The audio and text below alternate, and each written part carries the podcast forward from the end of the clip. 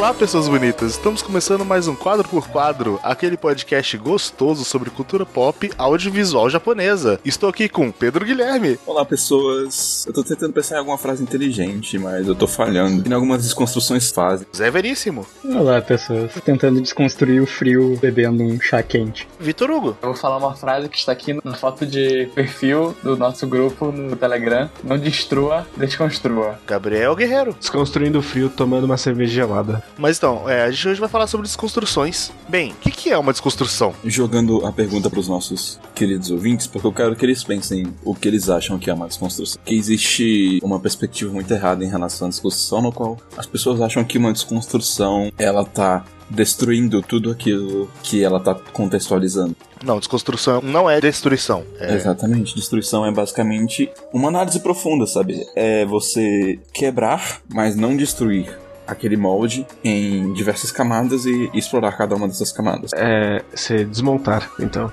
Uhum. É você pegar aquela, aquela obra, entre aspas, que já é conhecida por aqueles clichês e desmontar cada um e tentar entender eles de maneira mais profunda. É, ou você brincar com eles, às vezes nem tentar entender, mas você pegar aqueles clichês e usar eles em prol da sua narrativa, brincar com eles, mexer com essa expectativa. Quando a gente fala de analisar, a gente não fala necessariamente de aprofundar, mas vai trazer um lado de determinado aspecto que geralmente não vem à tona em determinados gêneros. Então, assim, tem duas coisas que você pode pensar, sabe? Quando você fala nesse conceito de desconstrução, a pessoa pode pensar, ah, mas então, tipo, qualquer anime que é bom e que explora bem os seus temas é uma desconstrução. Tipo, não necessariamente, sabe? Porque, tipo, você tem como fazer bons animes com arquétipos bem trabalhados, mas isso não quer dizer que ele tá desconstruindo nada. Aí, tipo, eu particularmente considero que para ser uma desconstrução tem que haver alguma distorção na ideia padrão. Tem que uhum. mostrar uma faceta interna que não estaria tão, tão visível de outra forma. Uma coisa que eu vejo muitos lugares falando sobre o conceito de desconstrução é que eles transformam a coisa numa obra um tanto mais realista. Exemplo, quando a gente vai falar de Madoka. É, Madoka é um Mahou Shoujo e tudo mais, só que ele traz um peso grande pro fato de pessoas, de menininhas terem poderes mágicos. Traz um peso e consequência que seria meio mais realista, entre aspas.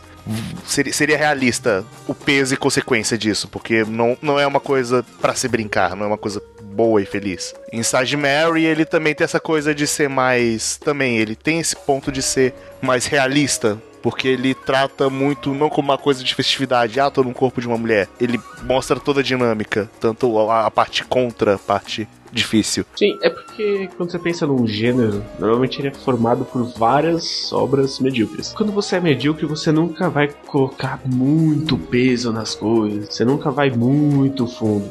Então, acaba parecendo que o gênero é formado de coisas mais felizes. E aí é por isso que a desconstrução destaca disso também. Mas para fazer uma desconstrução, você primeiro tem que entender bastante o gênero que está mexendo, senão fica muito superficial e fica muito parecendo que você é só um pseudo, né? ReZero. Em defesa ao ReZero, é, é muito estranho fazer defesa ao ReZero, mas eu acho que ele entra assim em uma desconstrução depois de pensar muito sobre, mesmo ele tendo várias falhas. Ele tem pontos fortes na dinâmica do personagem principal. Ele reconhece que o personagem principal é um bosta. E nesses arquétipos de mundo de fantasia, ele consegue ser uma desconstrução sim. Só que isso não significa que ele consegue aplicar tudo bem. Sim. E mesmo ele, tipo, desconstruindo alguns conceitos, ele acaba caindo em outros e ele não desconstrói tudo, mas ele desconstrói o básico do gênero dele. Uhum. É que eu olho mais como eu quero desconstruir para parecer e tomar destaque do que eu quero desconstruir para entender o gênero em si. Eu acho é. que ReZero cai mais na primeira opção. É porque assim, tipo, ReZero é uma desconstrução,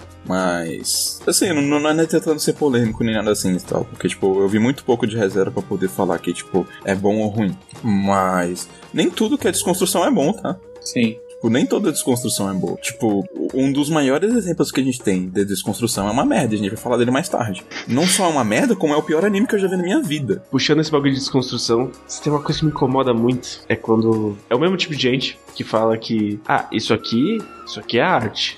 Isso aqui não. Isso aqui é uma desconstrução, então é bom. Isso aqui não. E a única coisa que eu queria dizer é não seja esse tipo de pessoa. É horrível, você é pedante, é insuportável. Você olhar para um bagulho e falar, ah não, isso aqui é diferente, então é arte. Isso aqui é do povo, o povo é burro, o povo não sabe o que é arte de verdade. É, então, assim como nem tudo que é desconstrução é boa, nem tudo que é bom é desconstrução. Pessoas que levam a sério essa questão de desconstrução e tentam levar isso como mérito ou qualidade, sendo que, tipo, às vezes elas estão falando de uma coisa que nem é desconstrução, sabe? Sim, e daí você é, fica, tipo, por que você tá tentando tanto parecer inteligente? Dizer que algo é uma desconstrução é uma coisa que dizer, ah, esse aqui tem um protagonista masculino. É só um aspecto que pode ser bom ou ruim, dependendo de como trabalhar. Não é uma qualidade em si. É um aspecto da obra que pode dizer muito ou não sobre ela. Normalmente diz muito porque você já imagina que ela vai brincar muito com expectativas. É, na verdade, sei lá, se tu vai pra obra sem saber eh, previamente que ela é uma.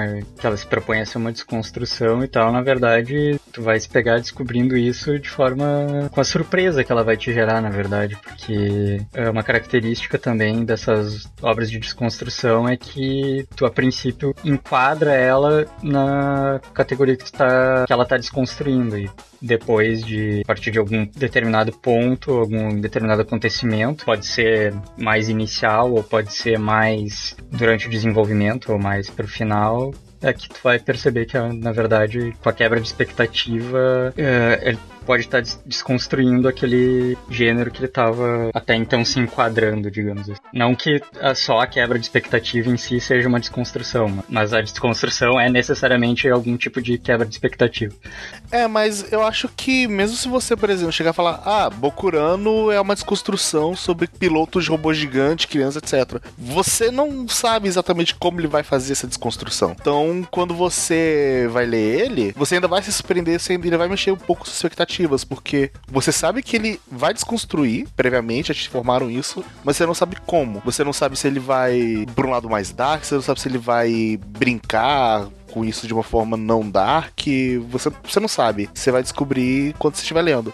É assim, tipo, existem muitas formas de desconstruir um determinado aspecto, um determinado gênero. Pegando por alto aqui na nossa, na nossa listinha de coisas que a gente tinha pesquisado, que a gente leu e tal, e viu e assistiu. Olha só, que a gente tem Bokurano, pelo que você me falou, a desconstrução de mecha, né? Então a gente já tem uma, duas desconstruções de mecha aqui, Eva e Bokurano. E eu imagino que são duas coisas completamente diferentes, né?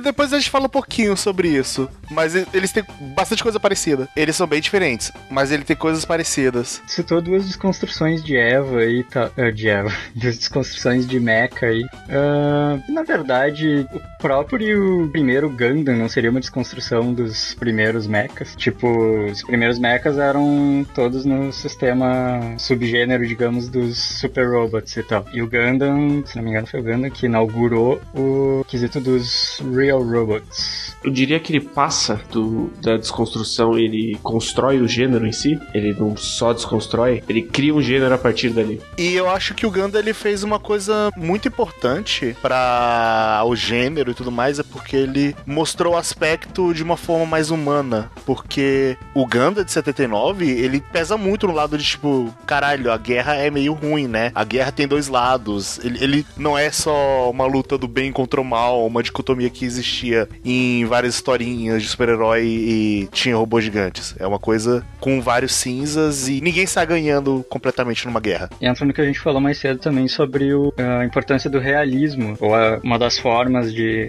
eh, muito aplicadas de se colocar desconstrução é através de acrescentar camadas de realismo maior, assim, que é muito que tá no próprio nome de Real Robot e tal. né? Continuando a listinha aqui, tipo, um, dois que eu sei que são completamente diferentes e fazem desconstrução de gênero do mesmo gênero. Medaka Box e Hunter x Hunter completam Shonen, completamente diferentes. E os dois são desconstruções. Outros dois, School Days e Monogatari, como desconstruções de harem romance. Se você quiser, você pode incluir Hakomarei também. Completamente diferentes também. Só, tipo, pra mostrar que, tipo, o fato de ser uma desconstrução não quer dizer que ela necessariamente tem que seguir o mesmo caminho. E puxando pra uma outra coisa que uma ideia que o Guerreiro tava falando, que é a ideia de que uma desconstrução, na verdade, estaria construindo um gênero. E eu acho que isso é muito verdade, é muito pontual. Eu acho que desconstrução é uma coisa de momento, entendeu? Eva foi uma desconstrução no momento em que ele foi lançado. Mas alguém fazer a mesma coisa que Eva fez hoje em dia não tá desconstruindo nada. Ela tá simplesmente. É, ela tá fazendo algo dentro do gênero de mecha, que já foi feito, entendeu? Ele tá replicando. O gênero existe e a desconstrução acrescenta ao gênero. Mas aí a gente entra em outro ponto. Que, por exemplo, muita coisa de Madoka você vê parecido com My Hime. Que não é exatamente a melhor coisa do mundo, mas muitas ideias de Madoka vieram antes com Mahime. Mas eu ainda acho que Madoka é uma desconstrução. Mesmo ele tendo aplicado muita coisa parecida e ido para caminhos parecidos com. mexendo com o gênero de Mahou Shoujo. No fim, não importa quem é o primeiro. Importa quem é o primeiro que fez sucesso, seja por qualidade ou por fama mesmo. Então. O que, o que explodiu, né? É porque, tipo assim, é um processo de revolução, de certa forma, sabe? Uma revolução contida dentro de um gênero. Mas quando ele acontece, ele tem um impacto grande, sabe? É bem comum você ver que depois que uma desconstrução surge, surgem Uhum. várias outras ideias baseadas nessa mesma ideia, sabe? Vários clones, por assim dizer. Sim, mas voltando ao Gundam original, eu diria que ele entra mais ou menos na mesma linha que Dragon Ball, que ele pega e ele estabelece o paralelo do que, que vem antes e o que, que vem depois. Então eles não desconstroem o gênero, eles meio que reconstroem o gênero para o que vem depois vai seguir os passos deles. E Dragon Ball é mais forte ainda do que Gundam, porque Gundam faz a divisão entre o Super e o Real. E Dragon Ball é antes e depois o Battle Shonen uma coisa e outra. Então são dois parecidos, porém diferentes. Mas antes de a gente entrar em obras mais específicas, é recomendado a gente conhecer obras normais, entre aspas, antes da gente ver uma desconstrução? Sim. Sim, É, eu acho isso meio estranho porque, por exemplo, é, acho que todo mundo aqui, antes de Veva, não tinha visto nenhum é, anime de robô gigante, certo? já tinha, já tinha. Eu não tinha assistido e pela antes nada e eu eu vi, eu gostei, só que eu achei que era só, tipo, ah, é mais um anime, entre aspas, psicológico normal. Eu não entendia por que aquilo era tão importante pra aquele gênero, sem saber o que tinha acontecido antes dele, sem saber o que era um anime de robô padrão pra saber o que Eva tinha de tão diferente deles. Assim, tipo, eu digo que sim porque eu, eu, eu não quero que as pessoas simplesmente vejam as coisas por ver, sabe? Eu, eu, eu gostaria de conhecer e falar com pessoas que apreciam mais a cultura, que sintam uma vontade de pesquisar, que te- queiram ter mais conhecimento. Então, tipo, eu acho recomendável para as pessoas terem assistido outras coisas antes para ter uma base de entender por que, que aquilo é tão importante, sabe? Por que, que Sim, aquilo sim, sim. foi tão revolucionário. Ah, mas eu, eu acho que de forma alguma você ter consumido outras coisas antes vai impedir o seu aproveitamento pessoal. sabe? Sim, Isso sim, é sim. algo que varia de pessoa para pessoa, então não, não é algo que dá pra gente É, medir. eu, eu acho que é uma coisa que enriquece a obra, mas não é algo vital. Por exemplo, você pode ver Madoka sendo seu primeiro Mahou Shoujo. A obra ela não vai perder qualidade porque você não conhece os arquétipos de Mahou Shoujo. qualidade da obra em si não, mas a qualidade que você percebe da obra talvez sim, sem a bagagem. É, Eu acho que sim, mas ela não é. ah, como é que posso dizer? Ela não é necessariamente um impeditivo. Não é absolutamente um impeditivo. Ah, Só, só que de vez em consumir. quando não vai ficar meio estranho pra pessoa porque ela é, em aspas, é apresentada pra uma obra de um jeito, quando ela vai ver outros daquele mesmo estilo em que não são desconstruções ou seguem a, a tabelinha daquele gênero, ela vai ficar meio incomodada daquilo não ser igual aquela obra que apresentou em aspas, daquele gênero pra ela. Por exemplo, é, quando eu vi Madoka, é, aqui no Brasil a gente tem, a, a gente passa na televisão Sailor Moon, Sakura, então eu já acho que sabia qual era o básico do Mahou Shoujo pra entender o que, o que aquilo tá fazendo diferente dele. Se uma pessoa tem o primeiro contato com o Mahou Shoujo com Madoka, eu não sei se ela vai conseguir ver outras obras sem tipo, ficar toda hora pensando ou comparando aquilo com, uma, com como Madoka faz ou e como Madoka faz algumas coisas melhores e piores do que o Mahou Shoujo normal. Mas Sim. eu imagino que o Madoka ele consegue ser autoexplicativo, porque o clima dos dois primeiros episódios e o clima do terceiro, e toda a mudança que ele faz na estrutura, no cenário, na- no encerramento da obra e tudo mais, acho que deixa claro pra pessoa que, tipo, ah, na verdade é sobre isso aqui, gente. A gente tava só dando build-up. Então, acho que quando você vê isso, você imagina que outras obras parecidas Pior que não. se mantêm mais com o primeiro e o segundo. Pior que eu acho que não, cara. Porque eu vejo. Tem gente que nem sabe que tem um primeiro encerramento de Madoka. Eu, eu, eu não sabia que tinha, eu descobri no, quando sabe, a gente foi tipo- gravar o podcast de músicas que tinha no primeiro encerramento. É, é tipo assim, tem gente que assiste as coisas e não tá muito preocupado com o que elas estão assistindo, sabe? E eu acho que a pessoa que, sem esse contexto, assiste os dois primeiros episódios de Madoka e gostou ao ponto de chegar no terceiro, eu acho que ela não vai se chegar a se incomodar com outras obras, sabe? Talvez se, se ela for um pouco estranha, ela ache que, sei lá, Sailor Moon é desconstrução de Mahou Shoujo. De Madoka. Sailor Eu Moon acho que- Crystal desconstruiu uma doca. Eu acho, eu acho que isso varia muito de pessoa pra pessoa, sabe? Mas assim, eu não diria talvez ter visto as obras, mas pelo menos entender os, tropes, porque, falando de experiência própria, o meu único genderbender foi Inside Mario. E eu talvez tenha perdido coisa ali, mas como eu mais ou menos entendo como é que o gênero funciona, eu acho que foi tudo bem no final. Sim, É, sim. não se preocupa não, você, você vai ter uma segunda experiência com Genderbender quando você assistir Your Name, ou Kimi no Nawa. Verdade. É, mas eu acho que Kimi no A, ele não é como os outros Genderbender porque não é exatamente o tema principal dali. Não, não é o tema principal, mas vai dar pra ver que a abordagem dessa questão é de bem diferente de Inside Mario, sabe? Conforme o que a gente já tava falando anteriormente no, no- no nosso podcast passado. Sim, sim. É, e antes da gente passar, eu queria fazer mais uma pergunta pra vocês. É uma, uma discussão. É muitas vezes a gente é sobrecarregado com é, obras que são muito clichês. Então, sempre a gente vê é, aquele anime de ação clichê, aquele anime de esporte clichê, aquele anime shoujo clichê, e de vez em quando aparecem um anime que ele trabalha aquilo de uma forma diferente, mas ele não é uma desconstrução daquele gênero. Como, por exemplo, é Tori Monogatari. Ele, eu, eu não acho ele uma desconstrução do shoujo, ele só é um shoujo bom. E como é que a gente faz essa, entre aspas, separação de ser uma desconstrução ou só ser uma obra boa que não usa os clichês de uma daquele gênero? É.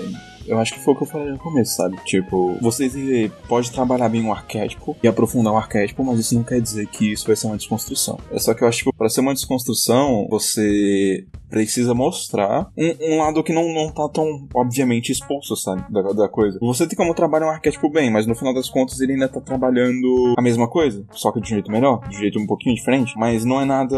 Não é nada muito, muito grande, sabe? Não é um diferencial tão absurdo. A questão da desconstrução é, é que ela, ela traz à tona um lado que você nunca pensaria que poderia ser explorado por aquele gênero. Mas ele é, e ele distorce algumas coisas, mas elas fazem sentido e elas se mantêm verdadeiras à sua essência. Mas acho que no caso do Orano Monogatari, ele gosta. Ele, por exemplo, ele faz aquela brincadeira de arcade de gênero, porque normalmente um shoujo tem os dois personagens bonitões. E beleza, é, o personagem bonitão é o- a crush da principal, ele é o protagonista, tudo mais, ele brinca com a expectativa. Na verdade, é o personagem que tem todo aquele arquétipo de coadjuvante sendo o principal e sendo o casal. É, ele faz uma brincadeira com a expectativa, só que não chega a ser o suficiente pra ser uma desconstrução. Aí a pergunta é por quê? Normalmente, desconstruções em geral, eles começam normais, entre aspas, digamos assim. Aí chega o ponto em que ele meio que pisca pra tela, pra você, e aí ele quebra tudo. É assim com Eva, é assim com Madoka, é assim com Bukurano, é assim até com Narutaro que eu li uns capítulos. Ele começa normal, é assim com Hunter Hunter, e aí ele precisa estabelecer o que, que ele vai quebrar antes de quebrar. Se ele só tá quebrando de começo, eu diria que essa é a diferença entre mudar algumas coisas e ser desconstrução. Hum, eu, Eu acho que ele só brinca um pouquinho com essa expectativa e ele continua como um shoujo normal, porque ele tem todos os arquétipos e tudo mais, mas ele só pegou um elemento e brincou E com brincou. ele. Ele não analisou o shoujo em si. Brincou com um aspecto forte de shoujo e usou isso de tema principal. Sim, quando o autor tá fazendo desconstrução, ele sabe que ele tá fazendo desconstrução. É, e é, o que o Victor colocou é muito assim, tipo, se fosse. Se não houvesse separação, assim, ah, sei lá, a maioria das comédias seriam desconstruções, sabe? Porque elas, de certa forma, satirizam alguma coisa. isso, satirizam, muitas vezes quebram a expectativa em relação a alguma situação. Então, e eu acho que a, a desconstrução vem, como o Guerreiro falou, quando tu insinua, tu demonstra que tá indo numa direção já pré-estabelecida, tu tá seguindo uma estrada que é, outra obra já construiu, e tu insinua que tu tá seguindo por essa estrada, apresenta a mesma direção, e de repente tu intencionalmente começa a subverter os, os pilares dessa, desse tipo de obra e tal. Daí a, a estrada que tava construída e tal, tu pega e faz um desvio nela e vai pra outro lado. Seria Josei a desconstrução de jo shoujo? Eu vou fazer uma pergunta em cima da pergunta então. Oh meu Deus. tipo, o quanto vocês acham que precisa haver de construção e em que momento você acha que precisa haver uma construção do gênero padrão pra chegar na desconstrução? Quando tem a subversão. Olha, eu acho que precisa menos do que School Days. É, é tipo, parece que tu precisa só apresentar a base daquela história. Se é, você começar, por exemplo, uma, uma história, se fosse uma construção de shoujo, apresentar aquela base, por exemplo, apresentar que tem a garotinha principal, ela tem a, amiguinha dela, aí tem o carinha que gosta dela, o carinha B gosta dela, aí parece que é um shoujo normal, a partir desse momento você começa a quebrar, é já, eu acho que já é uma desconstrução, é tem que apresentar o básico do que é, o gênero que ele está é, se propondo é. Por exemplo, um shonen, está esse é o protagonista que é animado, blá blá blá, esse é o amigo dele, esse é o interesse romântico, aí depois começa a quebrar isso. Então, o pra mim, um, um Marvel Fantasy construir, ela tem que ter pelo menos aquele básico daquele gênero trabalhado no começo. Puxando daí um, um, um dos animes é que eu acho que a gente não vai falar muito, mas é porque eu achava que ele era desconstrução, daí eu parei de achar que ele era desconstrução, e recentemente, analisando novamente, eu acho que ele é uma desconstrução sim. Mas eu, eu, eu... É difícil você estabelecer o quanto ele parte do pressuposto de, do gênero padrão até fazer a subversão. No caso, eu tô falando de Monogatari, que a subversão de Monogatari acontece no primeiro episódio. É bem cedo. É muito cedo que acontece a subversão de Monogatari. Alguns poderiam eu considerar mais o segundo do que o primeiro, mas ainda assim, tipo, é muito cedo que eles propõem o primeiro. Não, é, ele... é, o primeiro. O primeiro episódio, ele é, ele é muito tapa na cara do, tá, do, de como aquela série é diferente de tudo que você já viu. Ah, não, mas isso é questão de formato, tipo, de quebrar o gênero, sabe? Porque uh, o primeiro episódio, ele estabelece as coisas e só no, só no segundo episódio é que realmente vem à tona a subversão dos, dos personagens. No caso do personagem da Senjo Gahara. Mas é engraçado você pensar que, tipo, é, é tão rápido rápido e eles continuam brincando com os clichês do gênero de uma forma positiva. Mas, tipo, como, como encaixar ele em discussão? Ele é desconstrução do que, sabe? Eu, eu tenho dificuldade até em pensar em um gênero pra Monogatari. É, assim, eu sempre pensando agora, eu não consigo talvez ver Monogatari como desconstrução, porque ele pega vários arquétipos, ele brinca com esses arquétipos, mas ele não. Não, ele não brinca com esses arquétipos, ele desconstrói eles. Ele, ele faz brincadeiras com eles, citam eles, eles mexe as expectativas. Só que eu não sinto que ele foge exatamente dos arquétipos personagens. Tipo, no fim do dia você ainda tem aqueles arquétipos, só que de uma forma extremamente bem construída. É, é eu acho que isso vai provavelmente de uma intenção autoral mesmo. Tanto nesse aspecto de da ensinação dos personagens, ora parecerem se enquadrar num, num arquétipo e ora darem uma quebrada e tal. E na na própria questão do, de uma Bakemonogatari ser uma desconstrução em si, ele resolveu intencionalmente brincar com isso, de ficar indo e voltando da desconstrução, porque inicialmente, que nem o Pedro falou, no primeiro episódio ele já dá, já dá uma quebrada, mas... Então, mas vocês veem isso em retrocesso ou vocês viram isso na primeira vez que assistiram? Eu não, vi logo vez, da primeira vez que eu assisti. É porque, tipo assim, Sim. a abertura de Monogatari é muito icônica. A abertura de Monogatari é um paint shot é um paint shot de 10 segundos. Então, ele tá 10 segundos mostrando a calcinha de uma personagem. E é importante notar que essa cena tem uma contagem regressiva. Isso é uma intenção de direção. E aí, depois da, dessa cena, tem um pequeno do que aconteceu no verão. E depois disso, você tem a cena icônica do Araragi salvando a Senjo Gahara e pegando ela nos braços. Num, num, num clichê de romance que poderia estabelecer ali, sabe? Tipo, ó, oh, esse cara aqui é o protagonista, ele é ele vai salvar ela. Então, tipo, você tem dois clichês, um de date e você tem um clichê de romance e logo em seguida isso é subvertido, sabe? Eu acho que Monogatari se aproveita muito dessas coisas para fazer uma boa construção de personagens. E nem tudo que ele faz é desconstrução. Tem coisas que são simplesmente uma boa exploração desses aspectos, sabe? Mas ele tem um, um quê de desconstrução, que nem o Zé tá falando, eu acho que talvez ele brinca muito com isso. É muita coisa do autor de querer brincar com o formato, com narrativa, com ideias e talvez com arquétipos também, sabe? Talvez ele brinque com a desconstrução ao ponto de só jogar ali um pouco e depois ele volta. E depois ele joga de novo e depois ele volta. Sim, eu, eu vejo que a, o autor tá provocando realmente essa dúvida nas pessoas intencionalmente, sabe? Tipo, hum, é, tu tá desconstruindo isso? Tu tá fazendo isso? Tu tá só brincando com isso? Tipo, em diversos momentos tu pode fazer essas diferentes leituras. Se você olhar de fora, toda vez que você procurar alguma imagem de Bakemonogatari, da série Monogatari, todas as imagens parecem que é só um harém genérico. Tem a menina principal, aí tem a amiga dele que usa óculos, tem a menina esportista, tem as irmãs, tem a amiga de infância que considera ele um irmão mais velho. E quando você começa a ver a série, você vê que ela é bem mais do que isso. Que sim, ela continua sendo esses, esses clichês. A menina que é amiga de infância dele continua sendo aquele clichê. A esporte continua sendo um clichê, mas ele consegue trabalhar elas tão bem e dá para elas uma personalidade e uma história que você não vê nesses animes harem padrões que começa a ver Bakemonogatari como uma desconstrução. É porque o fato é que o Monogatari ele pega esses arquétipos, ele pega, tipo, no fim do dia a gente tem a amiga de infância, a gente tem a esportista, a gente tem a tsundere, etc. Só que os personagens, a gente não define eles por isso. A gente, eles têm uma grande tridimensionalidade que faz ele ficar forte é que ele trabalha muito bem em todas as personagens e todas elas têm uma profundidade incrível. Não, assim, tipo, se você fosse classificar como gênero Monogatari, ele não seria Harem, ele não seria Eti, ele não seria sobrenatural. Ele seria estudo de personagem. Ou você poderia colocar um psicológico ali, mas mesmo assim não seria um trailer psicológico. Não. não. Bakemonogatari é tão diferente de tudo que a gente. de quase tudo que a gente tem, de obra tanto japonesa quanto, ori, ou, quanto ocidental, que é difícil de colocar uma classificação pra ele. Monogatari, tu pode classificar ele como Monogatari. Não tem um jeito de, de explicar pra uma pessoa que nunca viu o que é isso. Ao mesmo tempo, se tu colocar todas as tags que o Pedro falou que não dá para colocar, eu acho que tu pode colocar todas elas também. Sim, só que colocar elas é tanto fechar tanto num, num só ponto da obra que tem tanto mais ao redor, por exemplo. Colocar essas tags vai estar tá falando que é 10% da obra e tem 90% que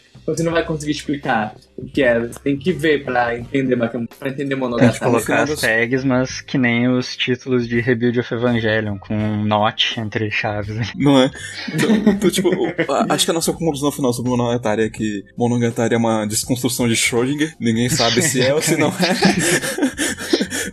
E... Até você assistir, ele é uma desconstrução e não é ao mesmo tempo. É, exatamente. Tem gente de um lado, tem gente de outro, e quem tá certo é quem tá rindo no meio e não se importando com isso porque continua sendo bom de uma forma ou de outra.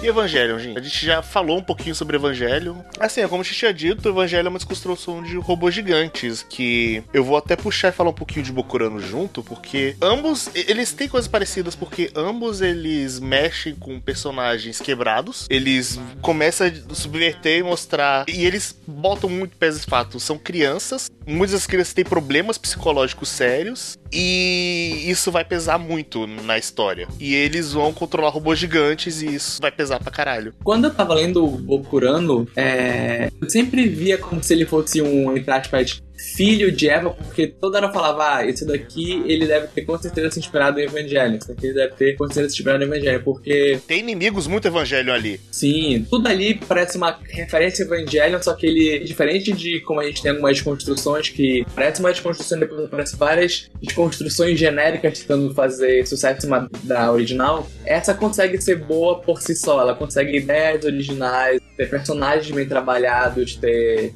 entre aspas, a desconstrução como ela trabalha em Bokurano é diferente como ela trabalha no Evangelion. É, é, porque apesar de eles terem vários temas muito iguais e os serem o mesmo gênero, enquanto o Evangelion trabalha muito mais o personagem do Shinji, os psicológicos dos personagens, no aspecto deles, enquanto eles querem continuar, o Bokurano, ele. O tema principal é eles percebendo a própria mortalidade deles naquela situação. E ao perceber a mortalidade Sim. deles, o, o, que eles vão fazer? Como é que eles vão aproveitar a vida deles? Agora que eles provavelmente vão morrer logo em seguida Sim. porque estão numa situação terrível e são forçados a pilotar um robô gigante. Eu acho que um outro ponto que a gente tem sobre desconstruções, e eu acho que é bem relevante para essa questão do Eva e do Bokurano, é que, de maneira geral, quando você tem uma desconstrução, ele subverte não só um conceito ou uma ideia, mas também os temas, sabe, trabalhados. Ele pega o mesmo tema, só que ele dá, ele, ele ironiza de forma que não, não é uma sátira, sabe? Ele subverte o tema. Por exemplo, no caso de Eva, a gente pode considerar que ele subverte a ideia de aproximação de pessoas, sabe? A aproximação daquele grupo, da, daqueles indivíduos, da, da amizade, do amor. E ele torna isso muito mais cínico e muito mais difícil e muito mais depressivo e muito mais melancólico. O dilema do ouriço. De maneira que. É, exatamente. De uma maneira que não traia, sabe, esses ideais. No caso de Madoka, tipo, só trazendo de volta um pouquinho, Madoka faz isso, por exemplo, com o tema de inocência. A inocência ainda tá lá, sabe? É, ela ainda, de certa forma, tem o mesmo papel, só que você coloca na, na, na figura uma. Você coloca na, você coloca no contexto uma figura que abusa dessa inocência. Então você está subvertendo essa ingenuidade. Eu acho que Bokurano faz uma mesma coisa de que Madoka faz, que é subverter expectativa. Bokurano e Madoka eles começam quase iguais. É, Madoka é um começa como um anime mal de padrão, Bokurano também começa como um anime de robô gigante padrão. Você começa a ver que tem umas coisas meio estranhas, que esse robô é meio estranho, esse contrato deles, até que Madoka tem o plot twist e em Bokurano tem um plot twist também, que são duas quebras de expectativa, que mostra que ele realmente está desconstruindo aquele gênero. E é engraçado ver como eles, como Madoka e Bokurano fazem isso da mesma maneira para como a gente estava falando no começo, que primeiro eles colocam a base de, daquele gênero para depois fazer uma coisa, vai depois fazer uma ação que vai começar a desconstruir todos aqueles personagens e aquela história que estava acontecendo. E é engraçado que, falando também como Madoka, Bokurano ele tem umas coisas parecidas que ele começa com um contrato, aí crianças Sim. que vão fazer um contrato para terem habilidades especiais. Com, com, com um bicho estranhinho que é, tem, tem um bicho estranho. é de outra dimensão. É, beleza, aí eles fazem isso, só que elas não sabem no que estão se metendo. E só quando entram para valer, Madoka, eles sabem que é para valer quando elas percebem que, rapaz, é, não é brincadeira. Em Bokurano acontece a mesma coisa. A galera não entende ele, o que tá acontecendo ainda. Eles vão lá, ah, beleza, robôs gigantes vão salvar o mundo, é isso aí. E até acontecer o que acontece logo no início, ele tem uma construção para falar de um personagem principal. Ah, esse aqui é o personagem principal, tudo mais. Só que aí coisas acontecem. E é muito de repente. E eu lendo isso, eu, cara, tá acontecendo, velho? O que é Bokurano? Aí foi que. E é muito legal essa parte, porque a partir dali que ele começa uhum. a entrar no tema dele, porque é a partir dali que os personagens entendem a própria mortalidade deles e que, é, fudeu, a gente tá nesse contrato aí, a gente vai morrer, caralho, fudeu. E ele vai mexer muito no que eles vão fazer com o resto da vida que eles têm, porque fudeu. Isso, isso. Eu e... acho isso muito importante, porque aí a gente tem um exemplo de boa desconstrução, entendeu? Quando você subverte a expectativa da pessoa, a subversão não pode ser o clímax, ela não pode ser o ponto central. Ela tem que ser só o gatilho para iniciar os temas.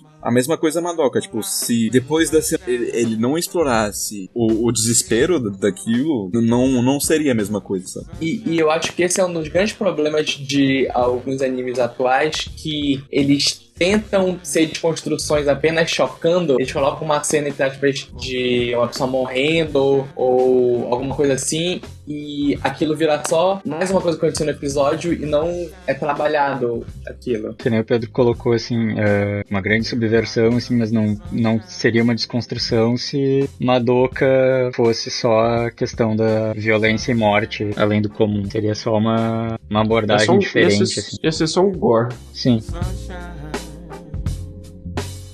citando agora desconstruções de personagens e si, mangás e tal, tipo Hunter x Hunter. Eu acho que Hunter x Hunter, ele toda uma desconstrução, porque, primeiro, a dinâmica dos personagens é totalmente diferente. Também, um outro ponto é. Os vilões não cumprem o papel vilão de uma forma padrão pra Shonen, sabe? Eles não são, tipo, é. eu sou puro tipo, mal. Eles têm circunstâncias, sabe? Do, é, é mais assim tipo o arco que, que, o Killua ele tá preso pela família dele, durante a sua leitura você acha que o vilão final vai ser o pai do Killua. E não, não acontece isso no A conclusão do arco seguinte do Yorkshire, ele também termina de uma forma inusitada. O, o arco da Quimera antes tem uma batalha grandiosa, mas também termina de uma forma, entre aspas, inusitada. Ou, entre aspas, é não ideia da Jump de amizade, poder e vamos fazer tudo pelo poder do amor. Eu acho que as batalhas mais importantes daquele arco não envolveram os personagens principais. Killua, sim. O Killua enfrenta o, o, o vermelho lá, que eu esqueci o nome. É, mas a, a partir do Gon foi meio que um pós, assim, uma, uma cereja do bolo, aquela... É, na verdade, aquela parte desconstrói o Gon como protagonista shonen padrão. Sim. Eles constroem o Gon como personagem de tudo. Tudo que você imaginava do Gon mudou no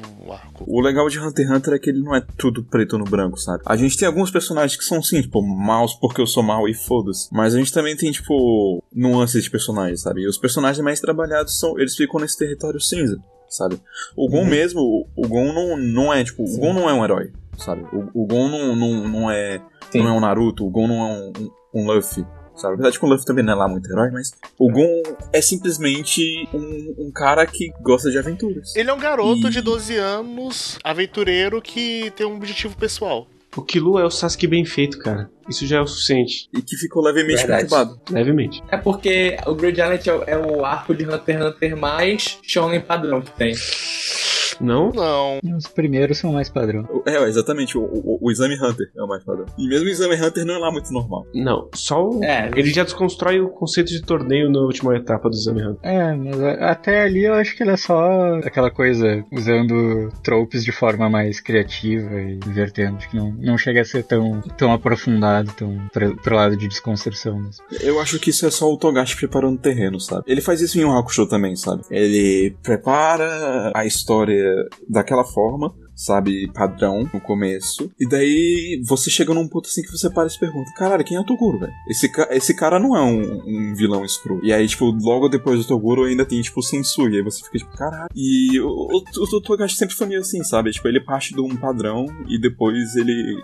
Ele, ele não subverte suas expectativas de uma maneira tão bobástica quanto Madoka, mas ele subverte esses arquétipos de personagem. Ah, é, é, isso que ele faz, é, é, por isso que eu acho que dá pra gente encaixar Hunter x Hunter como uma desconstrução do Battle Shonen, porque os personagens eles são muito fora do, do, do padrão esperado, sabe? E ao mesmo tempo eles são exatamente o que a gente poderia esperar. É só uma, uma outra forma de fazer isso. É, e a desconstrução de verdade começa em Yorkshire, Sim. quando ele faz um arco de vingança que é só ele sendo derrotado mesmo e mal envolve os personagens principais. E aí ele depois brilhantemente mostra o que acontece depois que você se vinga. Aproveitando aí que a gente falou de desconstrução de Battle Shonen, uma desconstrução de Battle Shonen bem diferente de Hunter x Hunter é Medaka Box. Em alguns aspectos Medaka Box é muito parecido com Hunter x Hunter, porque ele pega a construção de personagens que você esperaria de um shonen padrão, ele faz coisas completamente diferentes com esses personagens. Uhum. E a maneira como o Medaka Box desconstrói Battle Shonen é basicamente jogando o Battle Shonen na sua cara, te dando uma porrada. Sim. Dá pra falar que ela começa, não necessariamente da desconstrução, mas ela começa já com uma subversão que é, tipo, ela começa como, eh, ao invés de começar sendo protagonista sem habilidades, mas com um sonho e sendo esforçado e tal, tipo, ela já, ela já começa como protagonista de shonen perfeito, assim. Ela é mega inteligente, mega milionária, mega poderosa, mega forte. É, ela é um gênio em tudo. Ela sabe lutar, sabe escrever, sabe nadar. Ela, ela é melhor na, ela é melhor em qualquer coisa que ela faz. Basicamente. Ela já, já, já começa o mangá sendo a melhor em tudo que ela faz. Ela é o protagonista shonen no uhum. ápice, sabe? Depois que ele já enfrentou o chefe final. Só que, tipo, isso não é o suficiente para dar uma ideia de como ele desconstrói. Não, é, essa é só a subversão inicial. Depois é que a coisa vai é, quebrando mais pilares e vai subvertendo mais conceitos realmente de estrutura, de histórias. É, é porque, tipo assim, quando a gente fala em desconstrução, é, tem um papel passivo, sabe? Um papel passivo uhum. de você, como espectador, compreender o, o que tá sendo desconstruído, sabe? O que tá acontecendo. Quando a gente fala de Medaka Box, o interessante da desconstrução dele é que ele não é um papel passivo.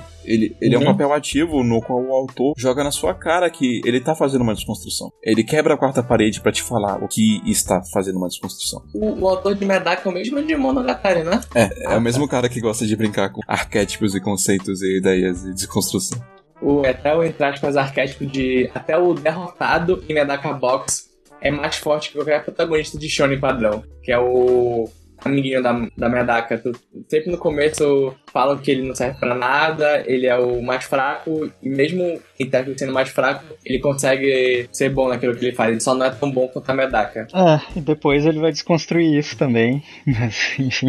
É. Spoilers. De certa forma, o Zenkishi, ele é. Ele seria o protagonista de Medaka, sabe? Ele é, ele é um deuteragonista, obviamente, sabe? Ele, ele e a Medaka são os protagonistas. Ele é o protagonista no qual é mais fácil o leitor se espelhar, que ele tem uma jornada de crescimento ainda, enquanto a Medaka já tá absolutamente no topo, mas isso é simplesmente um, um, uma, um ponto no específico. A Medaka tem que estar no topo. E pelo fato de que ela tá no topo, alguém tem, vai estar por baixo, sabe? Como a gente falou que é do mesmo autor do, do Monogatari Series, que é do, da desconstrução de Schrödinger, uh, Medaka Box, ao contrário, ele é aquele que fica gritando e falando literalmente que é uma desconstrução na tua cara. Não, é, é tipo assim: o, o, o autor pega um taco de beisebol tá escrito desconstrução. Ele dá na sua cabeça. É, é, é, muito na cara. Alguma pessoa em um dado momento fala: Eu não vou me dar o trabalho de enfrentar a Medaka porque ela é protagonista, é óbvio que ela vai vencer, tá no roteiro. É isso que ele faz. Ele joga na sua cara. E ao mesmo tempo que eu acho que essa, esse quesito de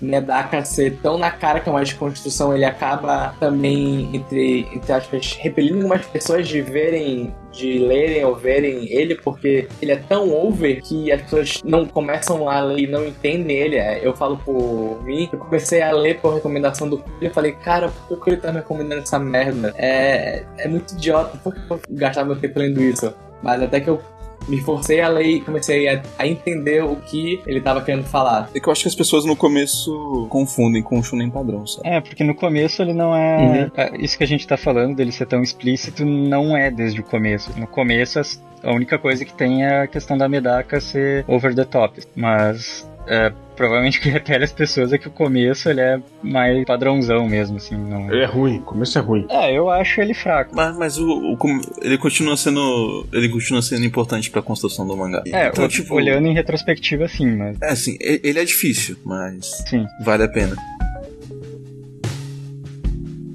Bem, é, eu quero fazer uma pergunta antes, já puxando pro, pro anime barra mangá barra visual novel que a gente vai falar. Fate é uma desconstrução de quê? Fate, ele desconstrói muito personagem. Tanto o Tsurugo quanto o Emiyashiro, eles têm uma desconstrução do que é herói, do que é o conceito de bondade, altruísmo. E isso mexe um pouco também na Saber. O Fate o Fate basicamente desconstrói a imagem do herói, sabe? Ele desconstrói o ideal de herói, justamente através da perspectiva do, do Kiritsugo e do Emiya, mostrando o quanto não é saudável perseguir esse ideal, hum. e também pela Saber, sabe? Que, de novo, pela Saber ele, ele martela essa ideia mais forte ainda, sabe? Do, do quanto não é saudável perseguir esse ideal. Porque, assim. O quanto você ser uma pessoa altruísta e não pensar em si mesmo e só nos outros vai acabar te levando pra um caminho muito tenso. Caminho de, ah, vou querer salvar as pessoas, aí eu vou querer ser um herói para o mundo o quanto esse ideal é um é, ideal. Em Fate Zero tem muito isso, é verdade. É, não só Fate Zero, cara, Fate Stay Night. Eu acho Fate Stay Night mais ainda do que o Zero, na real. Não, é porque no Fate Zero tem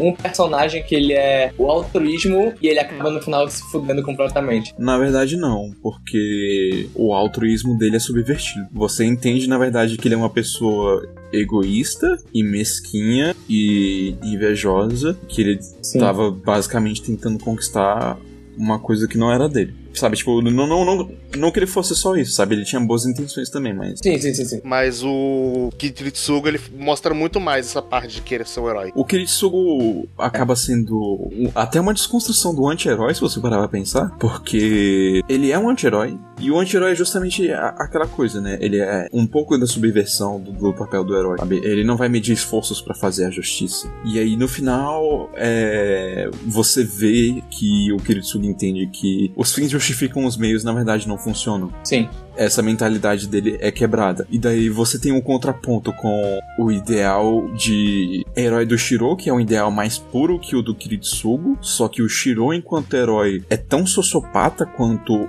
o Kirei. E a Saber no ideal de heroína dela se torna simplesmente um objeto, ela deixa de ser humano. Então é, é basicamente isso, não é muitos spoilers agora de Fate, mas. É assim, Fate em si, geral, ele não é uma desconstrução, mas ele tem muitos elementos que desconstrói os personagens do conceito dele. É, sim. Tipo, ele tem arquétipos bem clichês e bem estabelecidos, sabe? Tipo, o Gilgamesh, tipo, ele- tá, ele é um personagem legal, saca? Mas ele é um puta clichê. A Arinha é muito legal, mas ela é clichê. A Saber é clichê. A Saber é clichê, mas eles mexem bastante com o clichê dela. Assim, é, o, o Fate, ele. Eu não acho que ele em si seja desconstrução, mas ele desconstrói vários Personagens. elementos. Vários, vários arquétipos. Desconstrói os personagens, assim. Uhum. Falando de personagens desconstruidões, é, já puxando aqui, a gente tem Bokura no Hentai, Putaria. que ele é uma desconstrução de um gênero conhecido como Otokonoko, que também é conhecido como Otokono Musume, que basicamente é um gênero de crossdressers. E, e conhecidos muito erroneamente de uma forma pejorativa, caralho, desse termo, como traps. É, eu, Sim. eu não gosto desse termo, mas muita gente entende como trap, mas caralho, não vamos usar esse termo. Descobrir que isso é um gênero já foi a minha revelação da noite. Na busca dele sobre como classificar Bokura no Hentai, ele tinha descoberto procurando sobre isso. Não, assim, é porque eu sabia, só que eu conhecia pelo termo trap. Mas eu odeio esse termo. Sim, é um termo preconceituoso e pejorativo. Então eu tava procurando o termo mais formal, um termo menos ofensivo. Aí eu achei Sim. Otokonoko e Otokono Musume. E- Essa, é- esse gênero é pras pessoas que acham que anime não tem muita diversidade. Tipo, a quantidade de gêneros, ideias e coisas que você pode encontrar é muito grande. Obviamente, nem- todas vão ser bem exploradas. Tem né, mas- Himegoto, é Otokono Musume, Maria Holic. Todas as que você encontra uma personagem Oran, tem personagens que fazem crossdress ou personagens andrógenos. E Bokura no Hentai, ele normalmente esses gêneros eles são mais eles são mais voltados ou pra uma coisa mais romântica ou uma coisa mais fetichizada, ou é uma comédia leve. Bokura no Hentai ele pega mais no pessoal e mais realismo dos personagens. Tipo, ele fala sobre três personagens todos eles são crossdressers e cada um por uma razão muito pessoal. E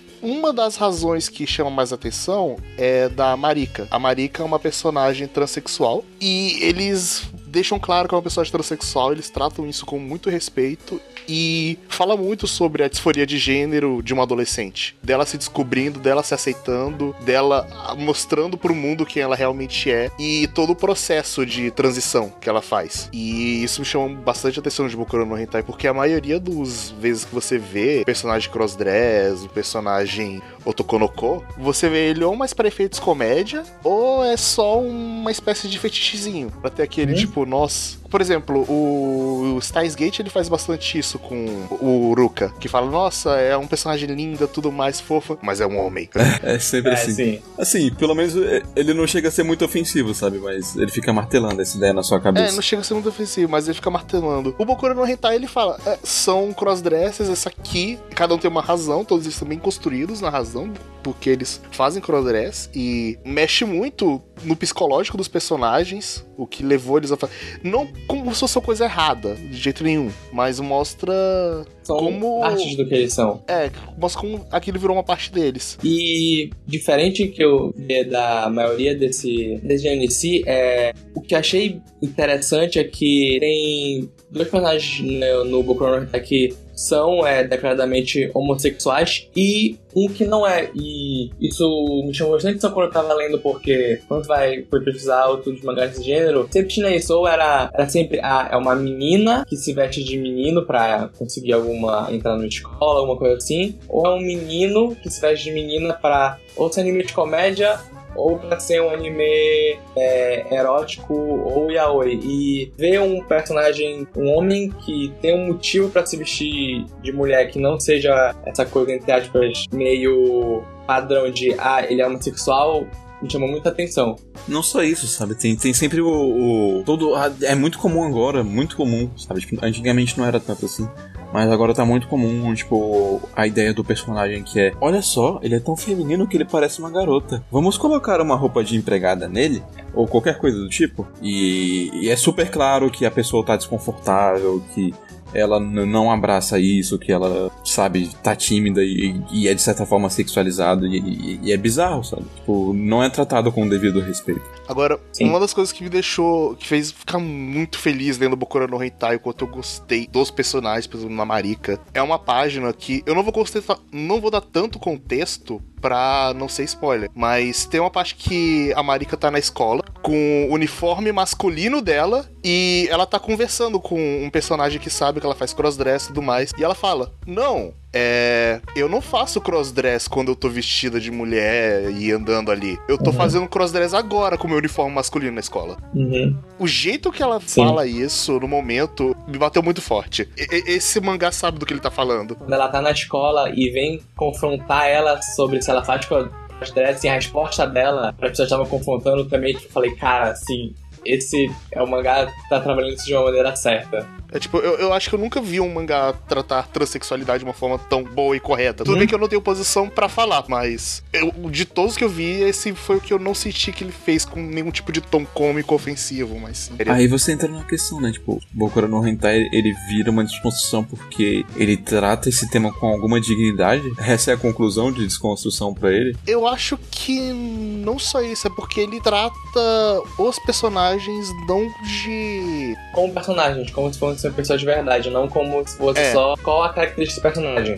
Ele se veste de mulher, como é na maioria deles. Não, eles têm uma dimensionalidade, eles fazem isso por tal motivo, eles têm um jeito de agir, eles têm amigos, eles, eles têm uma vida, eles não são só aquilo, existe mais do personagem além da, de como ele se veste. Mas, por exemplo, eu não acho que Himegoto ele trata de forma pejorativa, mas ele é uma coisa só mais pra se divertir e tudo mais, uma comédia slice of life Uhum. levíssima e que ele não aborda Ah, sim, entendi.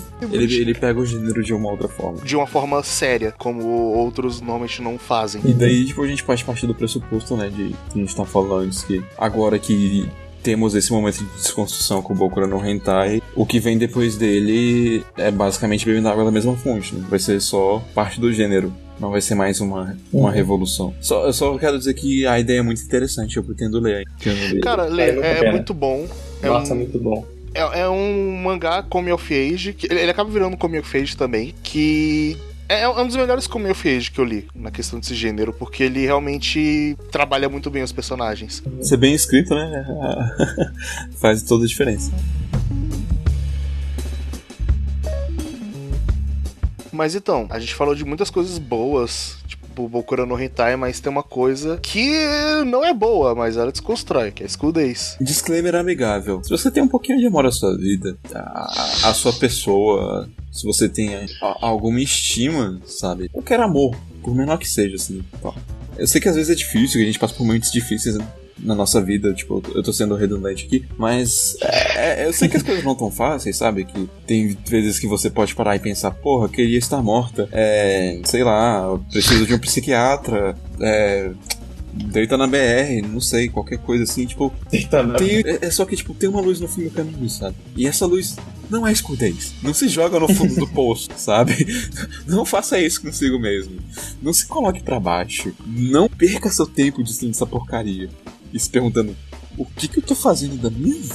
Que isso? Pedro, por que você não curte Days? Que que, que ele, onde ele te tocou?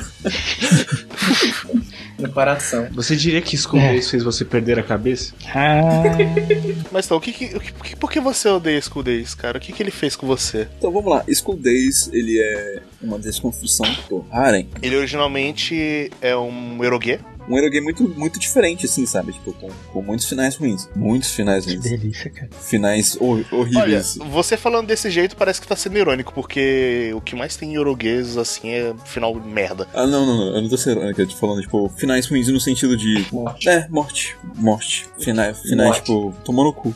Se fudeu. Finais de game over, sabe? Tipo, esse tipo de final. Bad, end- bad ending. Todos. Bad. Finais que deu Não, ruim. não, não há good end em School Não, até tem good E ending. você foi atropelado. No- na, Eita. na, na novel eu sei que tem good ending, só que, tipo assim, é, pra cada good ending tem, tipo, dois suicídios, três homicídios e por aí vai. Opa. É, é, é nesse nível, assim. Mas School Days é basicamente uma, uma desconstrução do Harem, no qual ele estabelece no protagonista, Makoto, o, o papel, né, de protagonista de, de Harem, que é ser rodeado por garotas bonitas.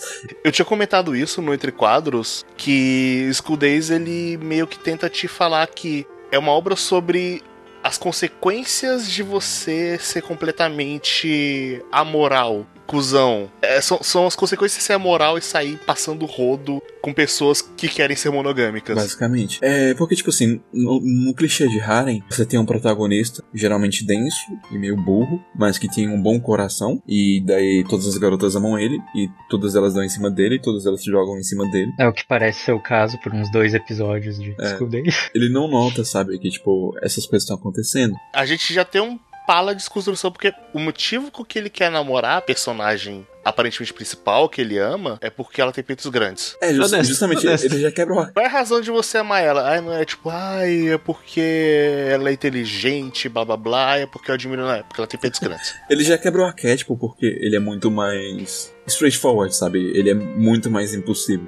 Ele não fica, tipo, dentro ali da casquinha dele e se, se- simplesmente deixando as coisas acontecer, vendo as garotas brigar por causa dele e por algum motivo sabe-se lá porque ele não sabe o que tá acontecendo até o último momento. E a dinâmica do segundo episódio de beleza, de super bonitinho, fofinho, é a personagem principal falar que, ah, eu amo ele, vou deixar ele pegar nos meus peitos enquanto a gente se beija. Mas é que tá, esse garoto consegue a namorada dos sonhos dele, e ele tá lá, tá aproveitando, tá transando, mas aí, tipo, hã, mas e aquela minha amiga, né, que me ajudou a chegar aqui? E aquela outra garota bonitinha da minha classe? Hã, e ele passa a fuder todo mundo. O menino, o menino não para quieto. Ele, A adolescência, o hormônio os hormônios estão comendo ele vivo, velho, bicho. Aí você vê uma quantidade inacreditável de garotas sendo ludibriadas por esse trouxa. E você Fucking o- odeia, malditos 10 episódios. você odeia cada pequeno pedaço desse percurso até chegar no ponto em que existe uma descoberta e existe um confronto e tem o final no qual Ela tá grávida e ele perde a cabeça. Não vale a pena ver, vamos falar. Basicamente, velho. É, ela tá grávida, ele é esfaqueada. Ele perde a cabeça literalmente, não é. Não é. Não é Quem tá figurativamente. grávida é a amante. Logo antes do final de School Days, o, o garoto Makoto, ele tem a, a revelação de tipo, não, eu, eu, eu, eu quero estar com a minha namorada original, se não me engano o nome dela é Kotonova, eu não lembro. E a amante, a, a amiga que ajudou ele a ficar com a outra, que tava apaixonada perdidamente por ele, fala, ah é filho da puta, te ajudei, tu, tu traiu ela, me, me comeu, me traiu, tá me abandonando aqui, então vai tomar no cu, vou te matar. E é, é, ela esfaqueia ele até a morte. Aí o que que acontece? É- Ela foge, a Kotonoha, que é a namorada dele, chega na, na cena do crime e marca um encontro depois com a amante. Ela chega na, na cena do encontro da amante, ela tá carregando uma mochila e ela tá com um facão. A amante explica que ela tava grávida, daí ela entrega a, a bolsa pra menina e pede pra ela olhar o que, que tem dentro. Ela abre e. Tcharam! Cabeça decepada de Makoto. E depois ela mata a menina. Foda-se o bebê. E abre a barriga dela pra ver se não tinha o bebê lá dentro. A ideia, a ideia dela é tipo, ah, se você realmente tá grávida, tudo bem. Deixa eu ver se tem alguma coisa dentro de você mesmo. E, e na verdade, é- se não me engano, ela termina falando, ah, eu sabia que você tava mentindo. É tipo isso. Genial. É, é simplesmente escroto. É, é simplesmente escroto. É, não é simplesmente escroto, é estupidamente escroto, é chato pra caralho, porque Sim. ele enrola 10 episódios. Ele tem uma ideia massa, talvez, de falar, ah, beleza, é, a gente vai desconstruir e falar que tem consequências ruins. O problema é que ele glorifica isso de uma forma escrota. É, a- através da, da violência, isso- sabe? Tipo, esse final do anime é só um dos finais da, da novela. Tem milhões de. É, é tipo, é surreal.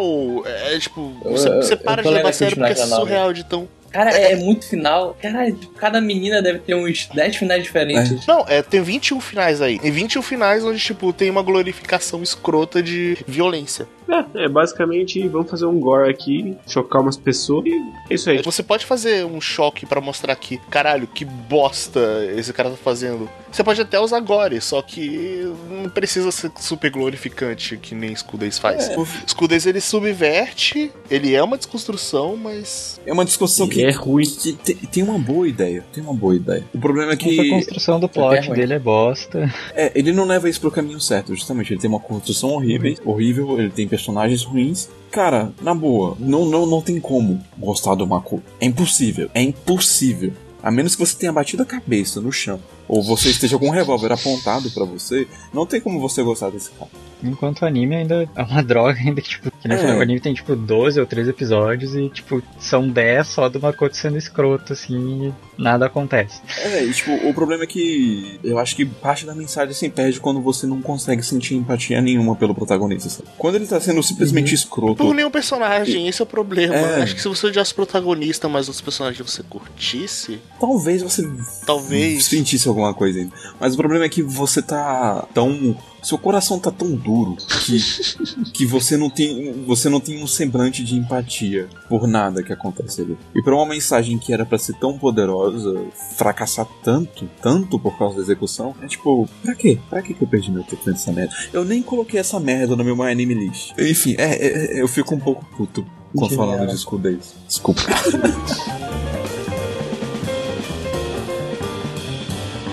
Sabe que, que não é sobre o poder da amizade, não é sobre amor, não é sobre felicidade, mas sim sobre a merda do ser humano e consequências de muita merda e caralho, que bosta de vida que a gente tá tendo. E Masako no. Então, dando a sinopse de Masako no todo mundo consegue imaginar alguma obra relativamente clichê. Quer ver? Sim. Vamos fazer o exercício. Em Masako no Hiroboku é sobre um garoto de 12 anos que, no caminho de volta à escola, ele encontra uma menina que chama muita atenção dele. Aí ele vai até essa menina e tudo mais. E ela tá sendo perseguida por seres de outro mundo e ele tenta salvar ela. Só que nessa tentativa de salvar ela, ele acaba parando nesse outro mundo. E assim começa a história de Masako Hiroboku. Só que a ideia é que ele não para no mundo mágico e vai ter altas aventuras. É tipo, ele para num mundo onde há crianças em guerra, onde crianças são escravas de um cara muito filho da puta e transforma eles em soldados. E ele, ele acaba se envolvendo com toda essa dinâmica desse mundo. E ele vai tentar ajudar essas crianças ali também, enquanto ele tenta achar a. Era Laru o nome da personagem principal? Eu Esqueci da menina. Tô vendo aqui, é Lalaru. Então, ele- enquanto ele tenta ajudar a Lalaru, ele tenta ajudar as crianças e saber um jeito de voltar pro mundo dele. Só que ele é tão tenso nessa coisa da situação de guerra e na situação de usar crianças como soldado que ele vai se quebrar muito psicologicamente no caminho. E ele mostra bastante a parte tensa do ser humano. É, no Hirobuku eu recomendo. Ele é bem interessante ele é bem escrito. Ele realmente mostra a consequência psicológica dos personagens naquele mundo e o quanto é bizarro para uma criança que vive num Japão pacífico ter um choque cultural forte num mundo em guerra. Guerra medieval, né? Se não me engano. Não, não, não é medieval. Não é medieval, não? É, um- é uma espécie de Não. steampunk. É, é, É um, tipo, é, é, tipo é um Mad Wasteland. Max. Ah, É- sim. é Mad ah, Max sim. Não, vida. faz sentido ser steampunk, porque pela, pela cena que eu vi, eu não lembro que onde foi que eu vi, eu acho que eu tinha visto algum vídeo falando sobre recomendações de anime obscuras, se eu não me engano foi do Mother's Basement até, que ele falou de- desse anime. Pela imagem tinha me remetido a alguma coisa medieval, sabe? Não, não, esse outro mundo ele não é medieval, a fantasia dele é tipo, é uma wasteland mesmo, bem Mad Max. Então, assim, ele não é uma fantasia convencional, ele não é bem recebido lá, ele. Ele, ele vira um escravo lá quando ele chega. E é interessante essa ideia de, tipo, é uma criança de um mundo pacífico e ela vai ter um contato agora com o mundo em guerra. O, choque cultural, o quanto ela trata coisas que para as crianças que estão ali, vivendo naquela situação, acham normal. E fala, cara, não, isso não é normal, galera. Se rebelar disso aí, tá tudo errado. É, é uma premissa bem interessante, sabe? Tipo, é algo que de fato quebra a sua expectativa pra esse gênero, sabe? Acho que a gente teve. A gente tem, tem principalmente ultimamente com a, depois da febre Sword Art Online, muitas coisas que tentam dar um- o seu próprio tom, o seu próprio toque nesse tipo de, de enredo. Mas assim, Sword Art Online não é nada super original e tal, ele só pegou, apropriou da ideia pra jogos, e mesmo assim ele não foi o primeiro a fazer isso, foi só o que fez sucesso. E Masoko ni Hiroboku é o, o que realmente me parece sobressair, sabe? Que ele não simplesmente dá, dá uma, uma diferenciada, um aspecto aqui, que realmente subverte essa ideia de fantasia que a gente já vê acontecer há muito tempo, sabe? A primeira vez que eu vi essa ideia de fantasia foi, tipo, lendo Guerreiras Mágicas de Rayha, que nem eu citei antes. É, a gente Então- tem muito contato. A gente teve Guerreiras Mágicas Here aqui no Brasil, a gente teve Digimon. É, é o Digimon é muito é, sobre isso. Digimon é assim também. É o Hazard, Monster Ranger. É, não, um sim. monte de coisa. Um monte de coisa, muita coisa é desse jeito. Tem, shim, Shinzo. tem Shimunho até certo Shinzo ponto. não é assim. Ai, não se fala sobre X, o cara É. não, por favor. Caralho, que Obrigado, coisa ruim. E falando de coisas que não fizeram sucesso, ou não tiveram o devido sucesso, a gente tem o fantástico Otsuru no Hakuto Zero no Maria. Hakomari para os íntimos. É uma pena que, tipo, nunca, nunca, nunca vai ter adaptação em anime. Não, é impossível adaptar em anime aquele primeiro volume, pelo, jeito que ele faz. É impossível, pelo, pelo, pelo que ele faz naquele primeiro volume, adaptar aquilo pro anime. Mas bem, é... Hakomari é uma light novel. A gente citou um pouquinho dela no primeiro entre quadros de light novel e visual novel. E sobre o que é Hakomari? Quando me explicaram que era Hakumaru, eu só achei ele interessante quando ele quebrou a expectativa, porque venderam ele como se fosse um, um anime de ficar voltando no tempo, que o cara ficava vivendo no dia da marmota e não sabe porquê. Aí ele já quebrou sua expectativa porque ele não era um anime, sim uma light novel. Nossa, tá faltando imagem nesse anime. Esquisito. Você vai ver o anime, aí você descobre que é um livro, cara. Ele tentou folhear as páginas bem rápido pra ver se ficava animado. Por que, que, esse, por que, que esse MKV só abre no PDF? Tipo, eles vendem como se fosse uma light novel de um cara que ele tá aspas, vivendo o mesmo, o mesmo dia repetidas vezes e aparece uma menina que fala que foi transferida de 13 mil escolas, aí não, não é bem isso. tu não entende muito bem o que tá tá acontecendo. misturando tudo. Não, sim, sim, mas tipo, o, o- a maneira que venderam ele pra mim foi desse jeito e tipo, eu fiquei tão. Cara, o que tá acontecendo nessa merda? Que pra mim, tipo, eu li isso, ah, deve ser um daqueles. daquelas light novel generiquinha de escola que tem uma menina que ela vai matar todo mundo, blá blá blá blá blá blá. E quando eu fui. E quando eu li, eu vi que, tipo, era uma coisa muito melhor e muito mais bem escrita do que isso. Acho que uma coisa a ser dita sobre o autor é que ele ele não, não, não gostou do formato de light novel. Ele, ele realmente ele é novelista mesmo. Ele gosta de escrever novelas. Apesar que esse safado escreveu outras light novels, eu fui pesquisar. É, não, sim. Ele, ele se declara como, como autor de novel mesmo, mas, tipo, ele entrou no ramo de light novel, dele falou que queria sair, mas, tipo, ele tá escrevendo outras coisas, então vai entender, né? É, tipo assim, gostar, gostar eu não gosto, mas paga melhor, né? É, que nem o Yokotaro chegou. Pô, você faria mais Nier aí, se me der dinheiro?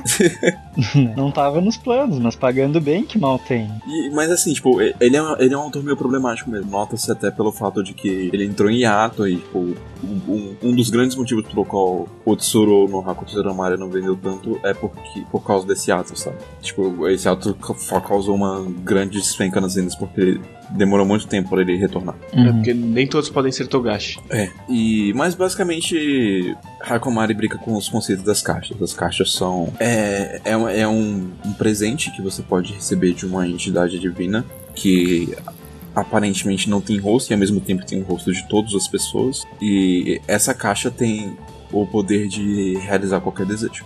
E daí o, o desejo da pessoa, ele é realizado, mas ele, ele tem limitações específicas. No caso, o desejo ele vai ser limitado de acordo com a mente do usuário, de acordo, com a percepção de realidade da pessoa e no quanto ela acredita que o desejo dela pode se tornar real ou não. E daí começa a brincadeira, sabe? Os personagens são inseridos dentro desses contextos fantásticos e perturbadores, porque cada um é um cenário da psique de uma pessoa que deveria procurar um psiquiatra. Ao, ao longo da sua construção, Hakomari ele, ele parece trabalhar clichês. É uma coisa do Hakomari que nos primeiros volumes eu tava lendo ele mais pelas gimmicks das caixas do que pelos personagens em si. Tipo, os personagens eles funcionavam, mas eu não tinha me apegado tanto a eles. O que eu achava legal era, tipo, como eles descobriam quem era o dono dessa caixa, por que que tava acontecendo isso, como é que eles vão passar disso aí, como é que eles vão destruir essa caixa. Só que lá pra metade do terceiro volume pra frente, ele começa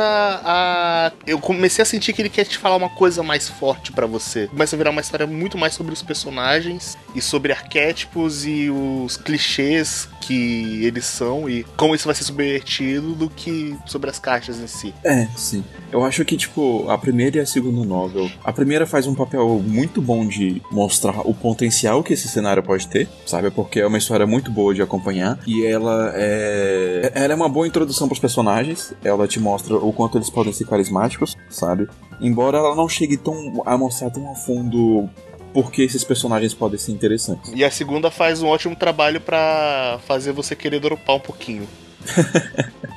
é, a, a, segunda tem, tem um, um, um probleminha de, de, qualidade, a qualidade cai um pouco. Mas eu também acho que a segunda parte tem um papel importante de construção. Assim, ele é a novela mais fraca, eu não acho que ele seja uma novela ruim, é uma novela boa, mas nem de longe tão bom quanto a primeira, sabe? Tem momentos ali que são arrastados, mas ele faz um bom papel de construção situacional. Mostrar onde esses personagens estão e como eles são com, com uns com os outros e como eles são importantes uns para os outros.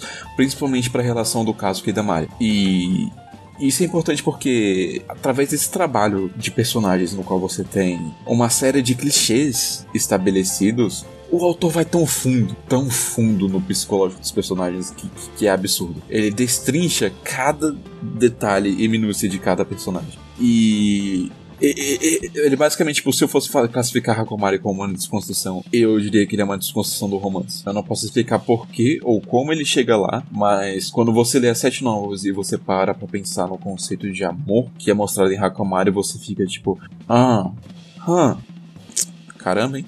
Que loucura. E é complicado explicar, mas são sete novels, vale muito a pena ler. É uma das melhores desconstruções que eu, que eu já li ou já vi. Só tem aquela barreira do que ela só tem traduzidas pro inglês até agora. Acho que só a primeira, acho que a primeira metade da primeira novel tu consegue achar em português. Acho que tem que conseguir ler em inglês. Uhum. Mas, é, só voltando um pouco para falar um pouco mais da desconstrução dele, tipo, uma coisa que é engraçada em Hankomari é o peso da morte, porque a partir da terceira novela fica muito mais claro, a morte tem uma, um, um, peso muito grande.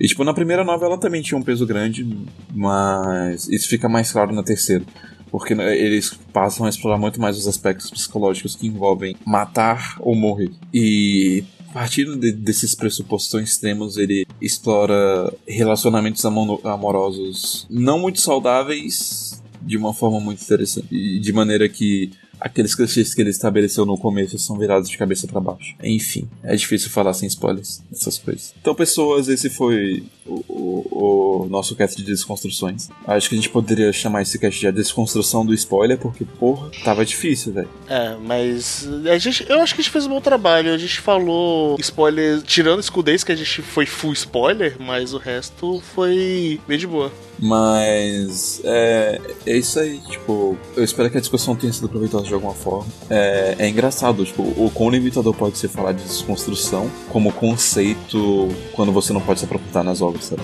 Mesmo assim, tipo, a, a Critic recomendou muitas coisas que são interessantes, que valem a pena ser vistas. E desrecomendou uma. É.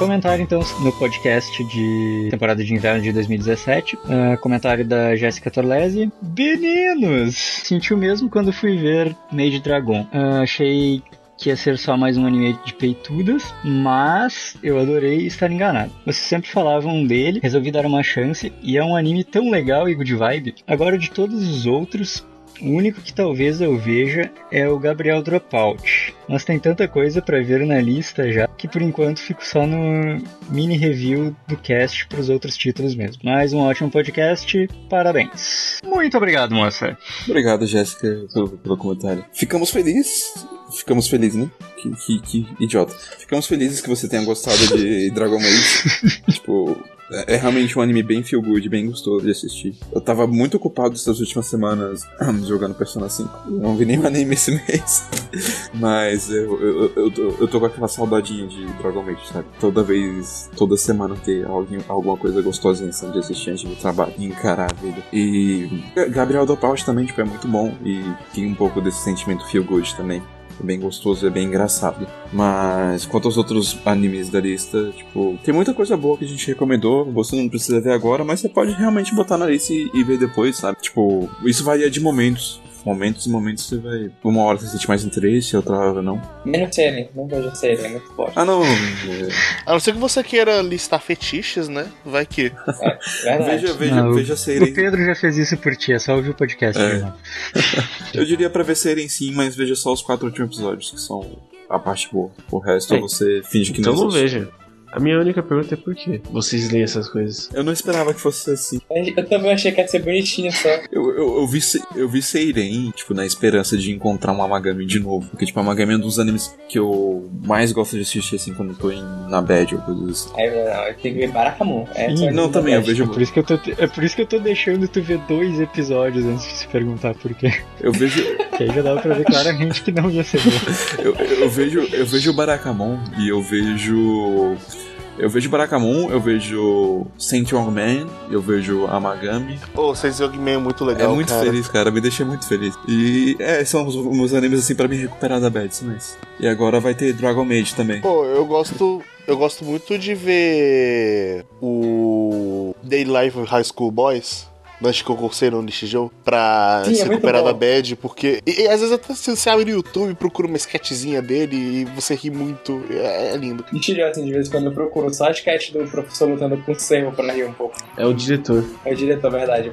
Mas é isso aí, pessoas. é, Agradecemos a sua companhia. Deixe comentários e mande e-mails. E é, é isso aí. Até a próxima. Tchau. Tchau!